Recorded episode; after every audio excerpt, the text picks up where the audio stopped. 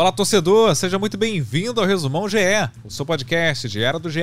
Globo. Hoje é domingo, 20 de novembro de 2022. Muito prazer, eu sou o Bruno Mesquita e a partir de agora você se conecta no que foi notícia no esporte.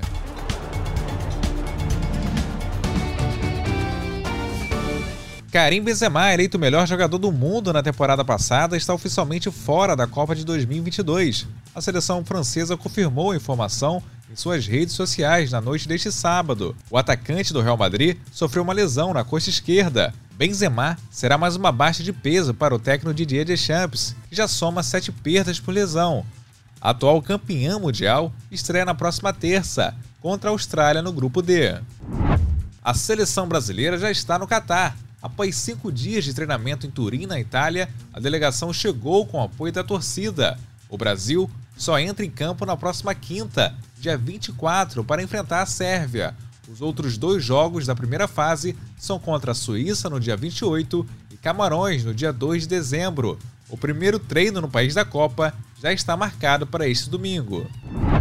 O presidente da FIFA concedeu uma entrevista coletiva em Doha, no Catar. A um dia da abertura da Copa, Gianni Infantino foi questionado sobre a política do país sede e discursou a favor das minorias. O governo catari vem sendo criticado por conta de tratamento dado às minorias ao longo de sua história. O país do Oriente Médio recebe críticas por seu histórico de direitos humanos, incluindo sua posição sobre os direitos das mulheres e LGBTQIA. O Código Penal do Catar proíbe atividade homossexual para homens e mulheres e prevê como pena máxima até o apedrejamento. Aqui no Brasil, o Atlético Mineiro anunciou Eduardo Cudê como novo treinador do time.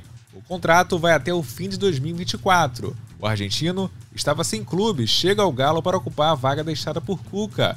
Cudê estreia pelo Atlético somente em 2023, quando a equipe vai disputar as fases preliminares da Libertadores, tentando garantir presença na fase de grupos. Além disso, o clube tem o Campeonato Mineiro, a Copa do Brasil e o Brasileirão.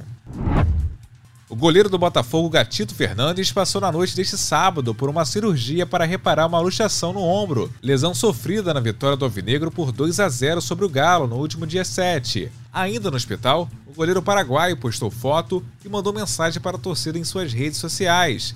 A expectativa é que o goleiro só volte a entrar em campo no Campeonato Brasileiro no próximo ano. Agora, fique ligado na Agenda GE, lembrando que todos os horários citados aqui são de Brasília. Catar, anfitrião do torneio, enfrenta o Equador a partir das 13 horas na abertura da Copa do Mundo. Mas cerca de uma hora antes da bola rolar, terá início a cerimônia de abertura, que promete trazer referências à cultura do Catar, mas também contará com a apresentação de cantores conhecidos no mundo todo. Lembrando que a TV Globo, o Sport TV, o GE e o Globoplay fazem a cobertura do torneio. Você já viu os novos podcasts do GE? A dica de hoje é o Partiu Qatar, que traz histórias, curiosidades e o caminho de cada seleção rumo à Copa do Mundo. Vai lá e fique ligado sobre a trajetória de cada seleção. Este foi o Resumão GE, podcast diário disponível no ge. Globo, no Globoplay e na sua plataforma de áudio preferida, e também pela Alexa. É só pedir para a Alexa tocar notícias do GE.